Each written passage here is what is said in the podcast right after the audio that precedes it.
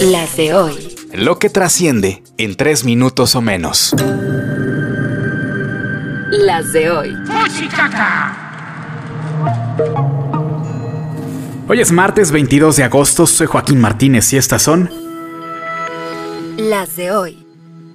Siguen las protestas contra los contenidos de los libros de la SEP. En Chiapas incluso se llegó al extremo de quemarlos. Sí, quemarlos. Esto dijo el presiamblo. Quienes eh, se manifiestan pensando de que se adoctrina con los libros y se inyecta el virus del comunismo, pues están totalmente desinformados y manipulados. Las de hoy.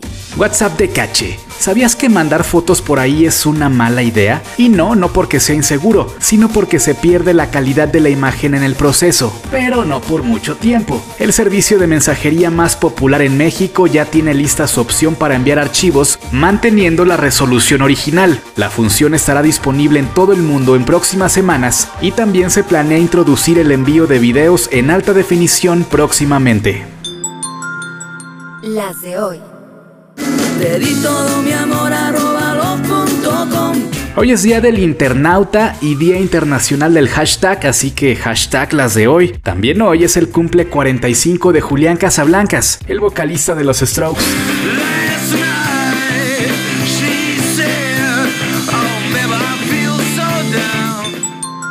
Las de hoy.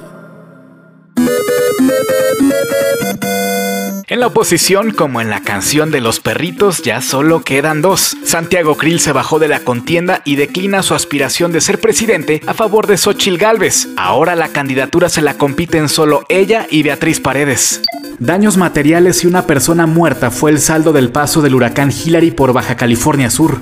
Comando de 10 sujetos armados asaltó a Miguel Bosé en su casa de la Ciudad de México. Lo dejaron amarrado y se llevaron dinero, joyas y una camioneta. Pese a todo, el cantante niega que vaya a abandonar el país. Denuncian la desaparición del triatleta Víctor Alejandro Barrón y tres personas más en Fresnillo, Zacatecas. Niega la Fiscalía de Jalisco un nuevo caso de desaparecidos en Lagos de Moreno. Supuestamente se perdió el rastro de cinco hermanos el fin de semana, sin embargo, no hay denuncia y según las autoridades nadie los conoce en el lugar del que presuntamente habrían salido.